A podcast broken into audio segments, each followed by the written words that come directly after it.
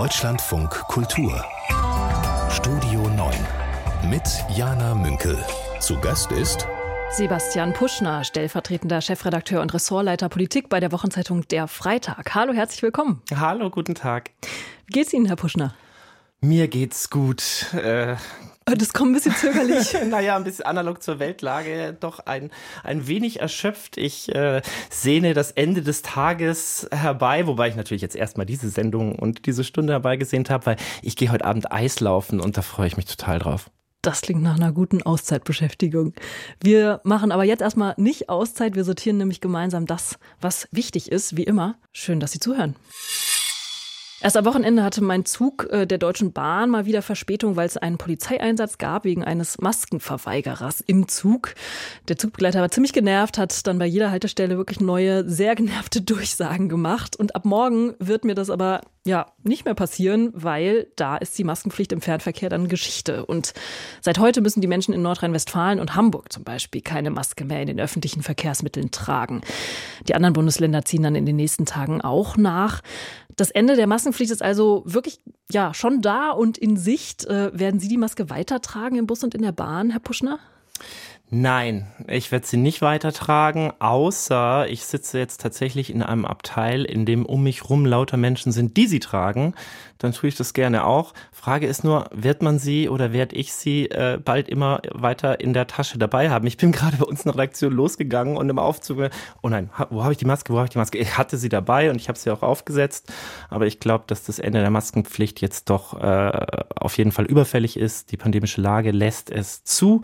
Und äh, es tut uns vielleicht auch ganz gut, uns jetzt wieder noch mehr mit ganzem Gesicht zu sehen.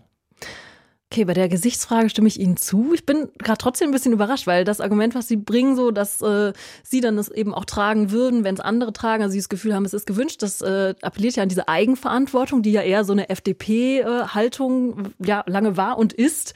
Ähm, und ich frage mich da, es gibt ja immer noch diese vulnerablen Gruppen, die eben möglicherweise selber weiter Maske tragen, natürlich, aber ähm, die eben im Zweifel, wenn sie sagen, mir ist es zu riskant, weil eben nicht alle so verantwortungsvoll sind wie sie und die dann auch aufziehen, wenn sie sehen, andere tragen sie, die dann eben vielleicht die Öffis nicht mehr nutzen können.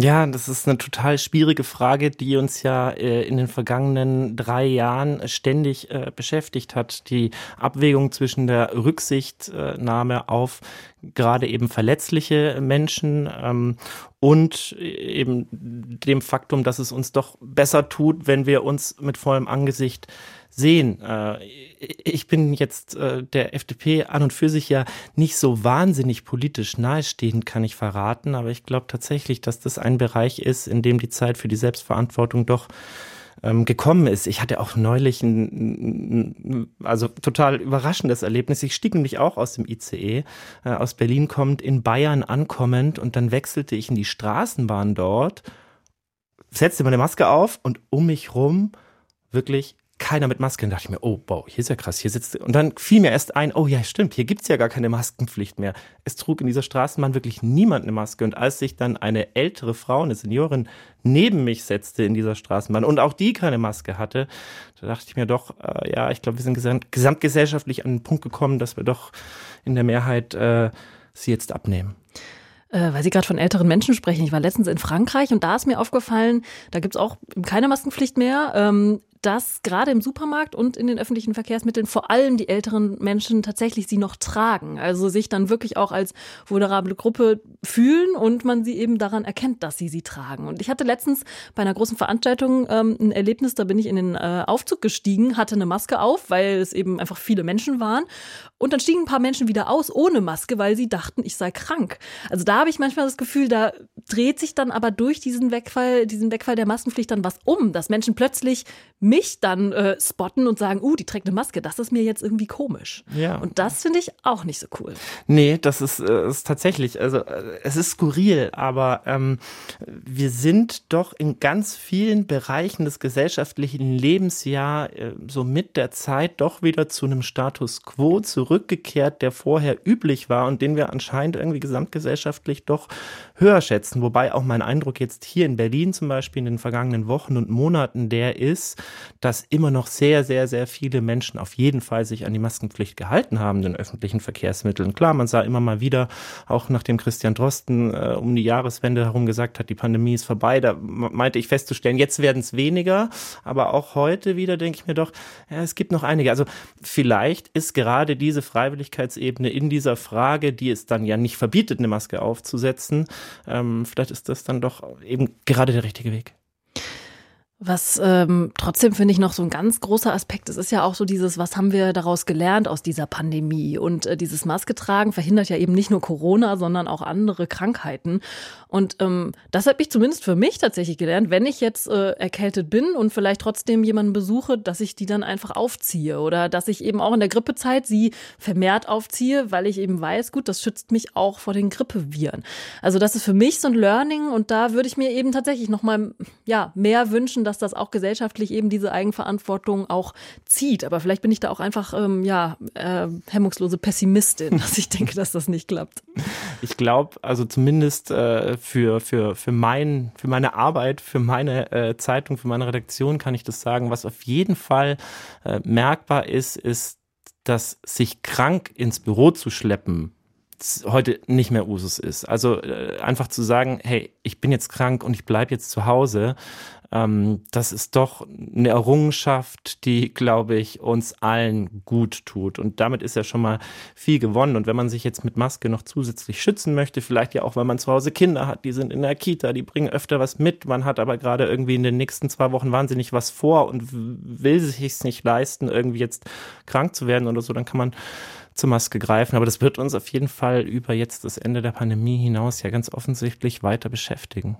Sebastian Puschner hier bei uns im Deutschlandfunk Kultur. Mein Gast heute Mittag ist Sebastian Puschner. Er ist stellvertretender Chefredakteur der Wochenzeitung Der Freitag. Und unsere Gäste dürfen sich ja für die Sendung eine Rubrik aussuchen und Beobachtungen mitbringen und hier mit reintragen in diese Stunde Sendung oder die halbe Stunde Podcast.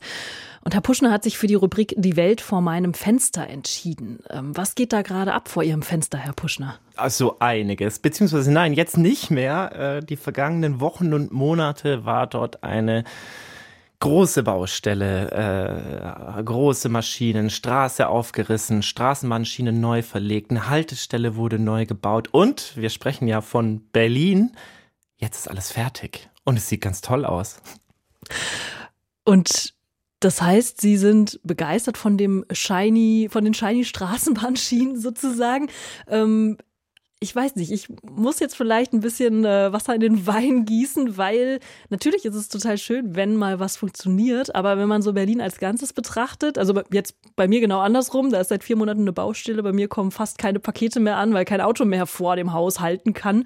Und ich meine, wenn man jetzt auch ein bisschen den Blick weitet und auf diese Wiederholungswahl der verpflichtenden, äh, der verfuschten Wahl zum Abgeordnetenhaus äh, schaut, dann äh, scheint mir das vielleicht so eine Momentaufnahme, so ihr Blick aus dem Fenster.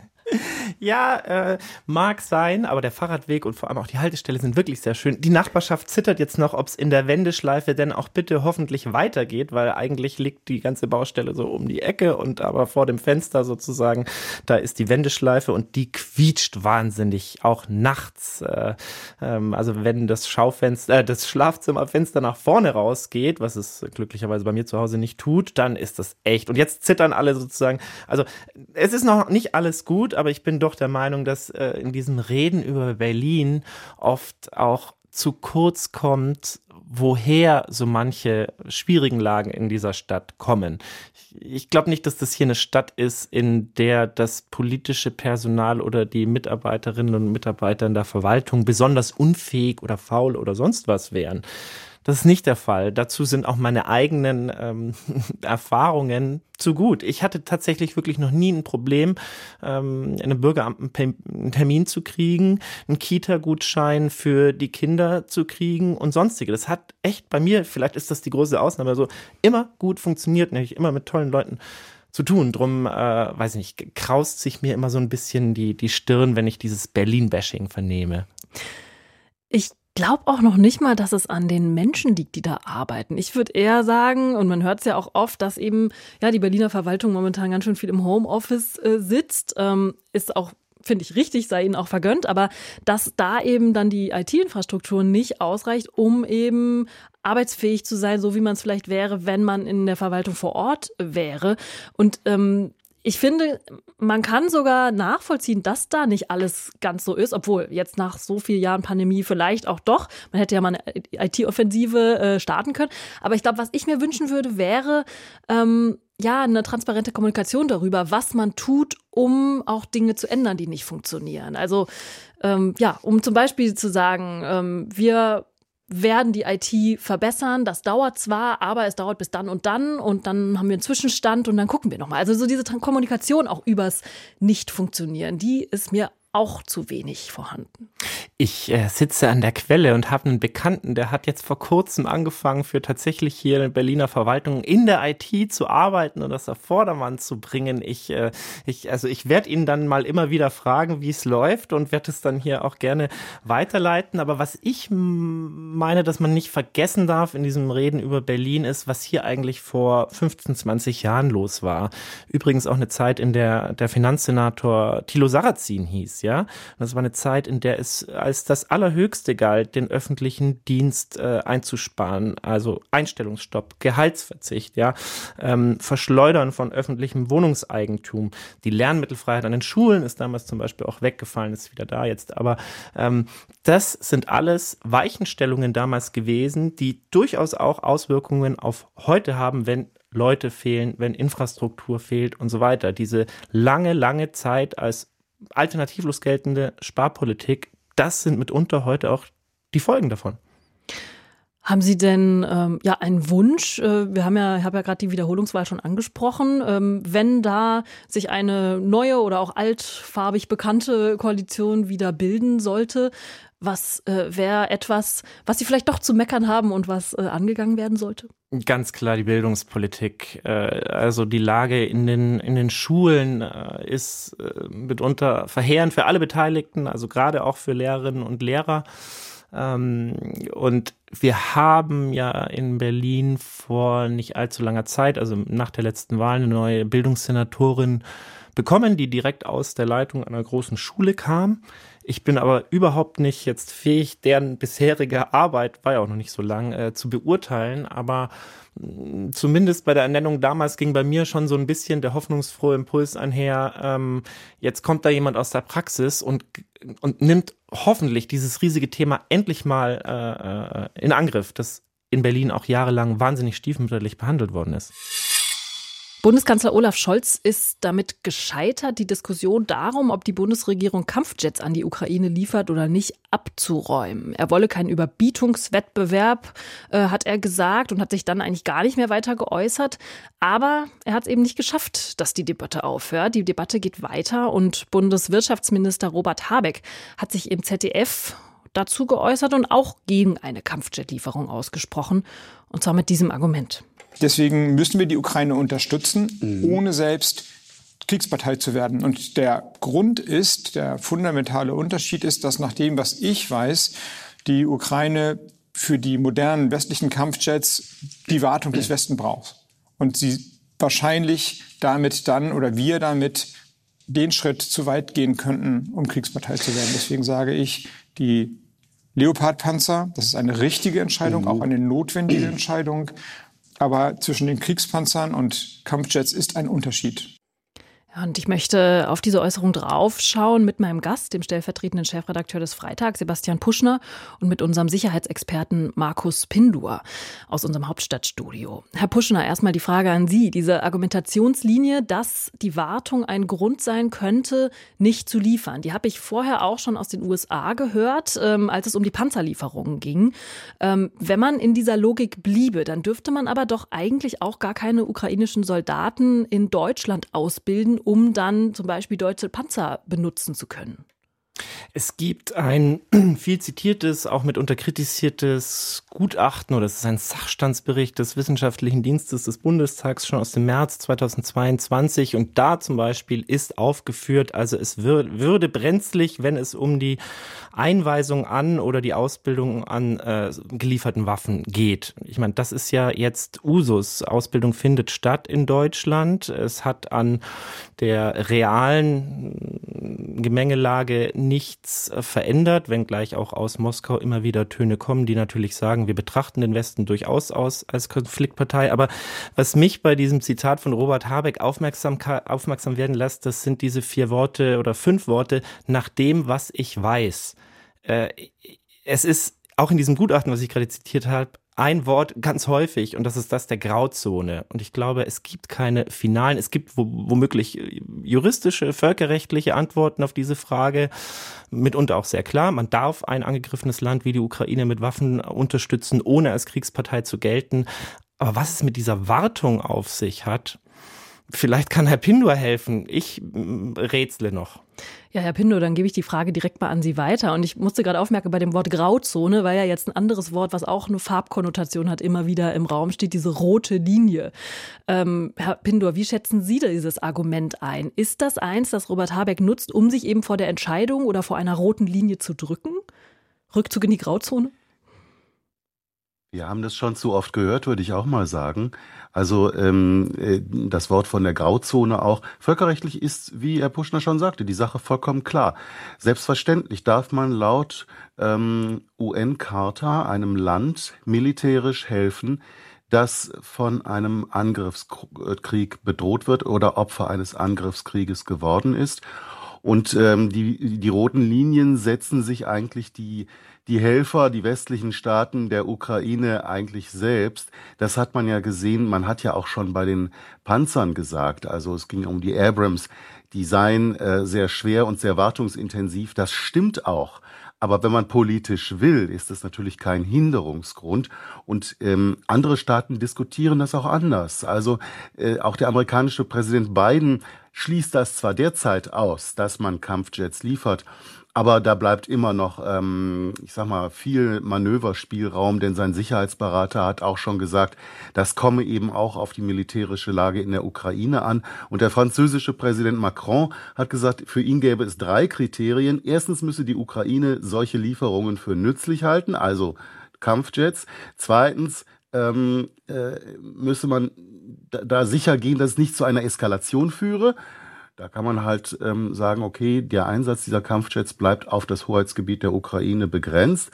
Und ähm, drittens dürfe die Verteidigungsfähigkeit Frankreichs äh, nicht geschwächt werden. Also da haben wir einen Kriterienkatalog, dem übrigens auch der niederländische Ministerpräsident Rutte folgt, der, glaube ich, ähm, dann eher handlungsleitend sein wird, wenn man das auch vorsichtig angeht, die ganze Frage.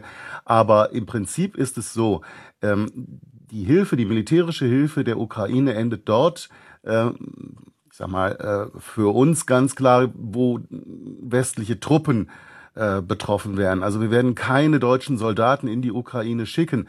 Aber ähm, Wartung zum Beispiel von Flugzeugen kann natürlich auch in der Ukraine geleistet werden. Die haben ja jetzt auch Kampfjets, die sind zwar vom Typ MiG-29, aber da sind auch Mechaniker, Ingenieure, die sich damit auskennen, die geschult werden können und die man dann auch ähm, mit der Wartung dieser Flugzeuge betrauen kann. Ukrainische Mechaniker und Ingenieure. Ich mhm. glaube, das ist ein technisches Problem, aber genauso wie bei den Panzern, die müssen ja auch gewartet werden, ist das alles, äh, sind das alles Dinge, die man überkommen kann, wenn man es denn will.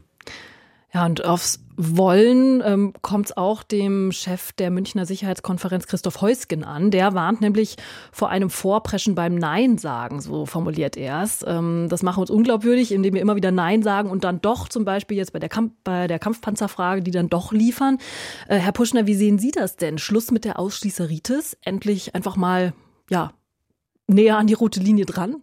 Ich glaube, Olaf Scholz hat ein sehr guten Grund dafür, dass er bei diesem Nein einstweilen bleibt und dass er es auch in den vergangenen Tagen ja sehr offensiv verteidigt hat, ganz äh, explizit immer wieder die Bürgerinnen und Bürger, die sich große Sorgen machen, angesprochen hat. Also ich weiß nicht, wie es Ihnen geht, aber tatsächlich ist es in meinen Alltagsgesprächen auch ein Erlebnis, dass also auch Leute, die jetzt nicht wie wir vielleicht tagtäglich irgendwie mit Journalismus und Nachrichten und so zu tun haben, sagen, also sagen wir, jetzt schicken wir da äh, Kampfpanzer, ist das, ist das, ist das gut? Das ist doch nicht gut. Oder also dieses, dieses, diese auf der einen Seite natürlich absolut äh, verständliche Lage, dass man der Ukraine helfen will gegen diese russische Aggression und auf der anderen Seite aber diese Angst, äh, diesen Konflikt sich ausweiten zu sehen, die ist in Deutschland sehr, sehr, sehr virulent und ich glaube, da ist es berechtigt, das ist legitim, das ist nachvollziehbar, dass man sagt, nein, jetzt, jetzt mehr geht nicht im Moment. Also lese ich da auch raus, für Sie ist auch diese, überwiegt diese Sorge, dass Deutschland da reingezogen werden könnte. Die besteht, äh, aber offensichtlich gibt es ja auch ein Kalkül, ein langfristiges Kalkül, das sagt, wir gehen immer noch mal einen kleinen Schritt weiter. Wir üben auch immer dadurch äh, auf äh, Moskau als Aggressor immer ein bisschen mehr Druck aus und wir gucken mal, wie weit wir gehen können, bis eine irgendwie nennenswerte Reaktion kommt oder eben nicht. Und bis jetzt bleibt sie ja jenseits eben des Rhetorischen weitgehend aus. Also das deutet aber darauf hin, dass diese ganze furchtbare Geschichte natürlich sich zeitlich noch wahnsinnig ausdehnen wird, weswegen ich ja doch ähm, hoffe, dass auch wenn da sicherlich nicht alles astrein und aus hiesigen Ohren auch so ein bisschen naiv klingt, sowas wie der Impuls des brasilianischen Präsidenten jetzt Lula beim, beim Besuch von Olaf Scholz doch häufiger auch in den Diskurs kommt. Ein Nachdenken darüber, wie um alles in der Welt irgendwann doch in absehbarer Zeit es zu einer Lösung und zu einer zumindest zu einem Einfrieren dieses Konflikts kommen kann. Und Herr Pindur, ähm, Sie haben jetzt vorhin erwähnt, ähm, so habe ich es zumindest rausgehört, dass äh, man eben, wenn man sagt, man liefert Jets, dass man es an Bedingungen knüpfen muss, also einen Kriterienkatalog erarbeiten muss. Und dass die Bedingung sein könnte, dass damit nicht auf russisches Staatsgebiet geflogen werden darf. Wie wollen Sie denn sowas aber, wenn die Kampfjets dann schon da sind, in einer Kriegssituation dann kontrollieren? Das sind natürlich Absprachen, die man letztendlich dann nicht immer im Einzelfall kontrollieren äh, kann. Nur die Ukraine hat natürlich ein Interesse an weiteren äh, Lieferungen von, äh, von Waffen aus dem Westen. Sie braucht das einfach. Und deshalb ist die Wahrscheinlichkeit, dass die Ukraine sich daran halten wird, glaube ich, sehr, sehr groß. Herr Puschner, ich schätze Ihre Einschätzung und ich glaube, Sie liegen da auch richtig. Ich sehe das auch so, dass ähm, Bundeskanzler Scholz da innenpolitische Rücksichtnahmen hat. Aber die Sache ist die, man muss schon, wenn man eine außenpolitische Linie hat, und die sollte man als Bundeskanzler haben, dann muss man die auch offensiv erklären. Und damit hat er sich eben in der letzter Zeit viel zu sehr zurückgehalten. Wir wissen eigentlich immer noch nicht so richtig aus seinem Munde, warum er so zögerlich ist. Und die äh, ganze Tatsache, dass die Bundesregierung das als äh, Sorgsamkeit verkaufen will, ähm, die ist eigentlich nicht besonders glaubwürdig und die wird auch in anderen westlichen Hauptstädten so überhaupt nicht gesehen. Da sieht man ganz klar, dass Scholz äh, da innenpolitische Motive leiten. Und das ist natürlich schwierig, weil wir es mit einem riesengroßen existenziellen außenpolitischen internationalen Problem zu tun haben. Denn äh, ein Einfrieren des Konfliktes wäre natürlich ähm, für die Ukraine und auch für die internationale Friedensordnung ein Riesenproblem, weil das nämlich heißen würde, dass sich die Aggression Putins gelohnt hätte. Und dieses Signal darf von diesem Krieg nicht ausgehen. Ja, ich, äh, um anzuknüpfen an Olaf Scholz, ich meine, es gibt ja ein durchaus vorgetragenes Argument, das ist das des Schulterschlusses mit den USA. Die Kampfpanzer aus den USA werden eben jetzt auch an die Ukraine gehen. Das war ja das, womit das Scholz so verkauft hat. Und äh, ich meine, das dauert wahrscheinlich bis äh, Ende dieses Jahres mindestens, bis es zu dieser Lieferung kommt. Aber ich glaube, das ist tatsächlich aber auch die sicherheitspolitische Realität. Auch in der Kampfjet-Frage wird es maßgeblich davon abhängen, ob die USA diesen Schritt gehen und eben die ja noch sehr viel mehr begehrteren US-Jets F-16, richtig, habe ich es richtig, ähm, äh, liefern oder nicht. Und äh, ich glaube, für diesen, für dieses, für diese Bindung äh, eben auch an die USA gibt es dann doch eben realpolitische Gründe, die nicht nur vorgeschoben sind. Unsere Gäste dürfen sich ja für die Sendung eine Rubrik aussuchen und Beobachtungen mitbringen und hier mit reintragen in diese Stunde Sendung oder die halbe Stunde Podcast. Und Herr Puschner hat sich für die Rubrik Die Welt vor meinem Fenster entschieden. Ähm, was geht da gerade ab vor Ihrem Fenster, Herr Puschner? Also einiges, beziehungsweise nein, jetzt nicht mehr. Äh, die vergangenen Wochen und Monate war dort eine große Baustelle, äh, große Maschinen, Straße aufgerissen, Straßenbahnschienen neu verlegt, eine Haltestelle wurde neu gebaut und wir sprechen ja von Berlin. Jetzt ist alles fertig und es sieht ganz toll aus. Und Das heißt, Sie sind begeistert von dem shiny, von den shiny Straßenbahnschienen sozusagen. Ähm, ich weiß nicht, ich muss jetzt vielleicht ein bisschen äh, Wasser in den Wein gießen, weil natürlich ist es total schön, wenn mal was funktioniert, aber wenn man so Berlin als Ganzes betrachtet, also jetzt bei mir genau andersrum, da ist seit vier Monaten eine Baustelle, bei mir kommen fast keine Pakete mehr an, weil kein Auto mehr vor dem Haus halten kann. Und ich meine, wenn man jetzt auch ein bisschen den Blick weitet und auf diese Wiederholungswahl der verpflichtenden, äh, der verfuschten Wahl zum Abgeordnetenhaus äh, schaut, dann äh, scheint mir das vielleicht so eine Momentaufnahme, so ihr Blick aus dem Fenster. ja, äh, mag sein, aber der Fahrradweg und vor allem auch die Haltestelle sind wirklich sehr schön. Die Nachbarschaft zittert jetzt noch, ob es in der Wendeschleife denn auch bitte hoffentlich weitergeht, weil eigentlich liegt die ganze Baustelle so um die Ecke und aber vor dem Fenster sozusagen, da ist die Wendeschleife und die quietscht wahnsinnig, auch nachts. Äh, ähm, also wenn das Schaufenster, äh, das Schlafzimmerfenster nach vorne rausgeht, was es glücklicherweise bei mir zu Hause nicht tut, dann ist das echt. Und jetzt zittern alle sozusagen. Also es ist noch nicht alles gut, aber ich bin doch der Meinung, dass äh, in diesen Reden über Berlin oft auch zu kurz kommt, woher so manche schwierigen Lagen in dieser Stadt kommen.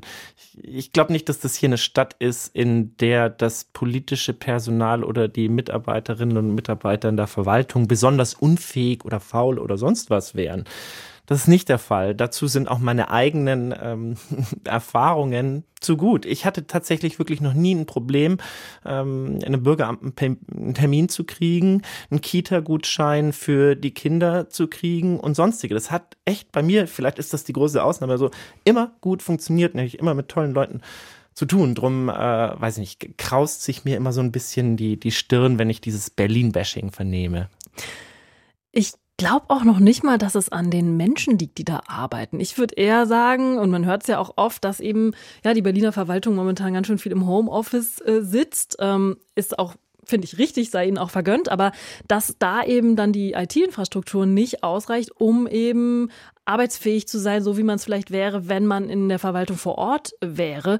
Und ähm, ich finde, man kann sogar nachvollziehen, dass da nicht alles ganz so ist, obwohl jetzt nach so vielen Jahren Pandemie vielleicht auch doch. Man hätte ja mal eine IT-Offensive äh, starten können. Aber ich glaube, was ich mir wünschen würde, wäre ähm, ja eine transparente Kommunikation darüber, was man tut, um auch Dinge zu ändern, die nicht funktionieren. Also ähm, ja, um zum Beispiel zu sagen, ähm, wir werden die IT verbessern. Das dauert zwar, aber es dauert bis dann und dann und dann haben wir einen Zwischenstand und dann gucken wir nochmal. Also so diese Kommunikation auch übers Nicht-Funktionieren, die ist mir auch zu wenig vorhanden. Ich äh, sitze an der Quelle und habe einen Bekannten, der hat jetzt vor kurzem angefangen, für tatsächlich hier in Berliner Verwaltung in der IT zu arbeiten und das auf Vordermann zu bringen. Ich, äh, ich, also ich werde ihn dann mal immer wieder fragen, wie es läuft und werde es dann hier auch gerne weiterleiten. Aber was ich meine, dass man nicht vergessen darf in diesem Reden über Berlin ist, was hier eigentlich vor 15, 20 Jahren los war. Übrigens auch eine Zeit, in der der Finanzsenator Thilo Sarrazin hieß, ja. Das war eine Zeit, in der es als das Allerhöchste galt, den öffentlichen Dienst äh, einzusparen, also Einstellungsstopp, Gehaltsverzicht, ja, ähm, Verschleudern von öffentlichem Wohnungseigentum. Die Lernmittelfreiheit an den Schulen ist damals zum Beispiel auch weggefallen, ist wieder da jetzt. Aber ähm, das sind alles Weichenstellungen damals gewesen, die durchaus auch Auswirkungen auf heute haben, wenn Leute fehlen, wenn Infrastruktur fehlt und so weiter. Diese lange, lange Zeit als alternativlos geltende Sparpolitik, das sind mitunter heute auch die Folgen davon. Haben Sie denn ähm, ja einen Wunsch? Äh, wir haben ja, ich habe ja gerade die Wiederholungswahl schon angesprochen. Ähm, wenn da sich eine neue oder auch altfarbig bekannte Koalition wieder bilden sollte, was äh, wäre etwas, was Sie vielleicht doch zu meckern haben und was äh, angegangen werden sollte? Ganz klar die Bildungspolitik. Äh, also die Lage in den, in den Schulen äh, ist äh, mitunter verheerend für alle Beteiligten, also gerade auch für Lehrerinnen und Lehrer. Ähm, und wir haben ja in Berlin vor nicht allzu langer Zeit, also nach der letzten Wahl, eine neue Bildungssenatorin bekommen, die direkt aus der Leitung einer großen Schule kam. Ich bin aber überhaupt nicht jetzt fähig, deren bisherige Arbeit, war ja auch noch nicht so lang, äh, zu beurteilen. Aber mm, zumindest bei der Ernennung damals ging bei mir schon so ein bisschen der hoffnungsfrohe Impuls einher. Ähm, jetzt kommt da jemand aus der Praxis und, und nimmt hoffentlich dieses riesige Thema endlich mal äh, äh in Angriff. Das in Berlin auch jahrelang wahnsinnig stiefmütterlich behandelt worden ist. Nancy Faeser ist Bundesinnenministerin und es ist kein Geheimnis, dass sie Spitzenkandidatin für die SPD in Hessen werden soll. Am Freitag gibt es den sogenannten Hessengipfel im nordhessischen Friedewald und da soll sie zur Spitzenkandidatin gekürt werden. Und es wird jetzt diskutiert, ob es okay ist, dass sie im Wahlkampf ist für ein Amt in Hessen das der Ministerpräsidentin und möglicherweise bis zur Wahl ihr Amt als Bundesinnenministerin behält. Die Frankfurter Rundschau äh, meldet heute Morgen, äh, dass in SPD-Kreisen bestätigt werde, dass Faeser zunächst Bundesinnenministerin bleiben wolle und erst im Frühsommer das Amt abgeben wolle, um sich dann ganz auf den hessischen Wahlkampf zu konzentrieren. Ich möchte da drauf schauen mit Sebastian Puschner, dem stellvertretenden Chefredakteur des Freitag. Herr Puschner, ähm, ist das eine Lösung, mit der Sie leben könnten? Äh, ja, nee, tatsächlich ist die Wahl in Hessen ist ja am 8. Oktober. Und natürlich kommen erstmal so ungute äh, Gefühle auf, wenn jemand äh, eine derartige Ämterhäufung äh, so avisiert. Ich, ich würde es nicht machen wollen. Also äh, ein, eines der größten Ministerien, Bundesministerien zu führen und gleichzeitig Spitzenkandidatin zu sein. Aber wenn denn es tatsächlich darauf hinauslaufen sollte, dass sie das bis Sommer ist und dann wechselt, na gut, dann können ja diejenigen Bürgerinnen und Bürger, zumindest in Hessen, die sagen, das war keine gute Idee, das an der Urne entsprechend quittieren. Gleichzeitig kann man ihr natürlich auch vorwerfen, dass sie ähm, sozusagen dann so lange, wie es ähm, vielleicht noch vertretbar ist, dieses Amt des, des Bundes, der Bundesinnenministerin nutzt, um die bundespolitische Bühne zu nutzen, um diese Sichtbarkeit, um der, von der auch zu profitieren. Ich meine, als Bundesinnenministerin ist sie natürlich fast täglich in den Medien. Ähm, das ist anders, ähm, ja, als wenn sie jetzt aus Hessen den westhessischen Wahlkampf bestreiten würde und dann im letzten Moment sagt, ah ja, okay, ähm, damit ich dann jetzt das Vertrauen der hessischen Wählerinnen und Wähler bekomme, ähm, gebe ich jetzt das Amt auf. Also so weiß nicht. Ich glaube, mein Bauchkrummeln ist da doch ein bisschen größer als ihres. Ja, wobei sie ja genau das im Grunde genommen, könnte man sagen, auch seit spätestens Oktober vergangenen Jahres getan hat. Also als sie äh, ja eigentlich aus einem recht linken SPD-Bezirk äh, kommt, auf die steigenden äh, Zahlen von äh, Geflüchteten und Migranten auf der Mittelmeer- und Balkanroute hinwies und dann sagte, wir müssen hier für eine klare Begrenzung sorgen, gab große Aufregung, vor allem auch bei den Jusos. Da bin ich zum ersten Mal hellhörig mit, ah, okay, das ist meiner Meinung nach jetzt durchaus schon mit einem gewissen Kalkül auf Hessen so formuliert, weil natürlich in Hessen die SPD, wenn sie Schwarz-Grün ablösen will und wenn sie dort ihr so ein altes Stammland zurückerobern will, womöglich womöglich auch in gewissen Wählerkreisen, die auch äh, zu so einem Satz sagen, finde ich gut, gewinnen will. Und wenn man das dann fortsetzt und die medial ja sehr gut ausgeleuchtete Reichsbürgerrazzia sich in Erinnerung ruft, äh, die ja unter ihrer ähm, Ägidie stattfand, den sehr medienwirksamen Besuch in Katar, ähm, dann mit der Armbinde, mit der genau. Also dann, dann, dann ist das im Grunde genommen ja schon etwas, das ähm, das sie schon eine ganze Weile macht und das, bei dem sie auch nicht die erste ist, die das ausnutzt. Ich meine, ja, Stichwort, Sie sagen, ist nicht die erste. Also ähm, ich wollte gerade ein Beispiel bringen. Norbert Röttgen war 2012 Bundesumweltminister und war Spitzenkandidat im Wahlkampf in NRW. Da wurde er unter anderem, ähm, ich habe nochmal nachgelesen, als Zickzackmann bezeichnet, der zwischen Berlin und Düsseldorf sich nicht entscheiden kann. Und äh, das wurde ihm auch echt übel genommen. Also das CDU-Wahlergebnis war überhaupt nicht gut. Er ist da ziemlich auf die Schnauze gefallen damit. Und ähm, auch da wurde eben dann auch im Nachhinein sehr, sehr klar nochmal gefordert, auch im Wahlkampf schon, dass eben dieses klare Bekenntnis zu Nordrhein-Westfalen nicht da war und er es einfach nicht ernst gemeint haben kann. Demnach würde Nancy Faeser ja auf jeden Fall jetzt eine riskante Wette eingehen oder auch die SP hessische SPD, denn äh, wenn eben die anderen Spitzenkandidaten dort äh, mit einer mit dem Bonmot an den äh, Start gehen können, zu sagen, na, ich weiß, was hier los ist, äh, ich bin hier äh, und jetzt kommt sozusagen so ein Satellit aus Berlin hier eingeflogen, dann kann man das ja positiv wenden. Also ich denke mal, das Grummeln, äh, das Sie haben, werden wahrscheinlich auch einige andere haben. Ich kann das natürlich auch nachvollziehen, aber auf jeden Fall finde ich doch spannend zu sehen, dass eine Frau, die man in der Bundespolitik bis jetzt ja nicht so kannte, inzwischen so gut wie jeder kennt. Also ich hatte tatsächlich letztens in der Kneipe-Diskussion, weiß jemand, wer die deutsche, eh, wie die deutsche Bundesinnenministerin heißt? Dann haben wir so von Tisch zu Tisch gefragt und es wusste inzwischen wirklich jeder. Und mein Gesprächspartner hat erst gedacht, nein, nein, nein, das weiß keiner. Also hat sich für sie auf jeden Fall ausgezahlt. In Sachsen-Anhalt sollen Lehrerinnen und Lehrer künftig eine Stunde pro Woche mehr vor der Klasse stehen, weil der Lehrermangel so krass ist. Äh, Ministerpräsident Rainer Haseloff von der CDU, der sagt, dass damit etwa die Hälfte der 1000 fehlenden Lehrkräfte kompensiert werden könnten. Und so erklärt er das. Das sieht so aus, dass wir zumindest eine gewisse Zeit, wir haben es also nicht unbefristet gemacht, äh, eine zusätzliche Stunde von jedem Lehrer jetzt zum Einsatz bringen wollen. Aber diese Stunde wird bezahlt oder kann entsprechend abgesetzt werden, zu welcher Zeit auch immer, möglicherweise indem man auch früher in die Rente geht. Also es soll so ein Arbeitszeitkonto für die Lehrerinnen und Lehrer geben. Ähm, ich möchte das besprechen mit Sebastian Puschner, dem stellvertretenden Chefredakteur der Wochenzeitung Der Freitag.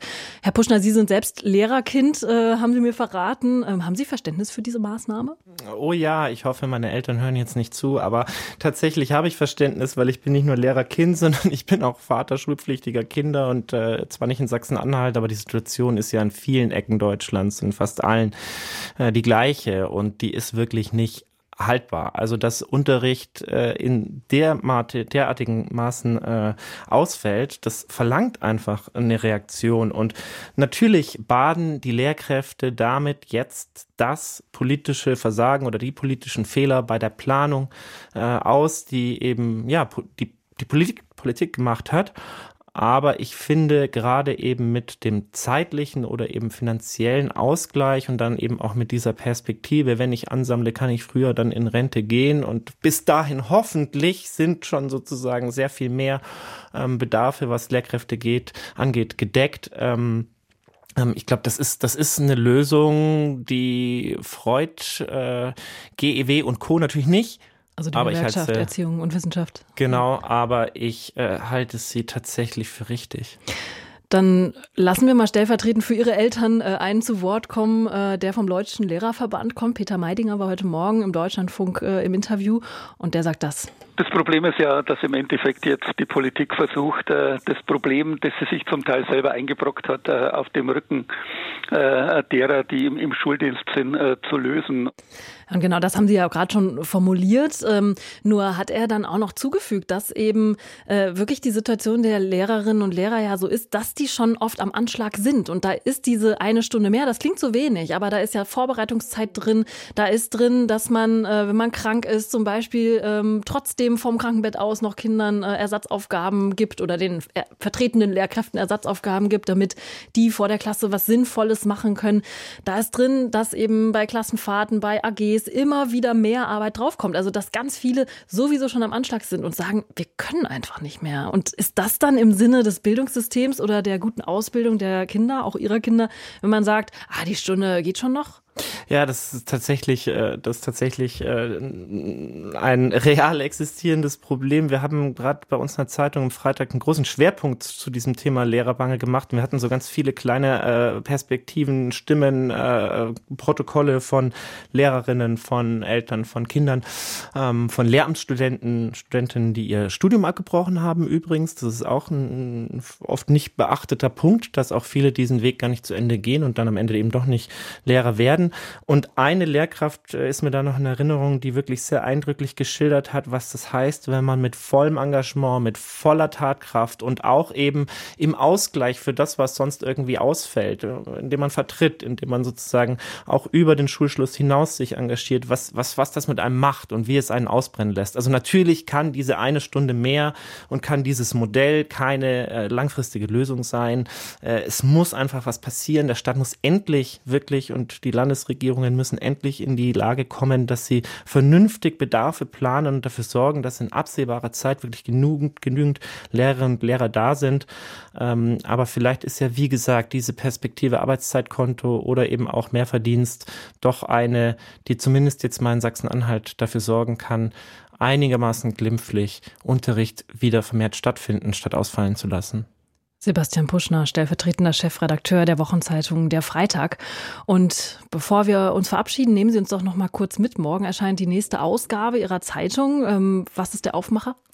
Es wird um den Ukraine-Krieg gehen, um die Frage der äh, Waffenlieferung, aber auch um verschiedene Vorschläge oder Perspektiven für Verhandlungen, sofern sie äh, ausweislich des brutalen Kampfgeschehens in der Ukraine und der anhaltenden russischen Angriffe, äh, sofern sie auch da sein mögen. Aber wir finden es wichtig, sich damit zu befassen. Das ist ein ähm, großer Schwerpunkt. Wir gucken aber zum Beispiel auch nach Russland und haben von einem sehr wichtigen Theaterfestival dort ähm, ein, ein, ein Bericht. Äh, ist auch total spannend. Dann vielen Dank für Ihren Besuch im Studio, für diesen Einblick und für Ihre Gedanken. Danke Ihnen.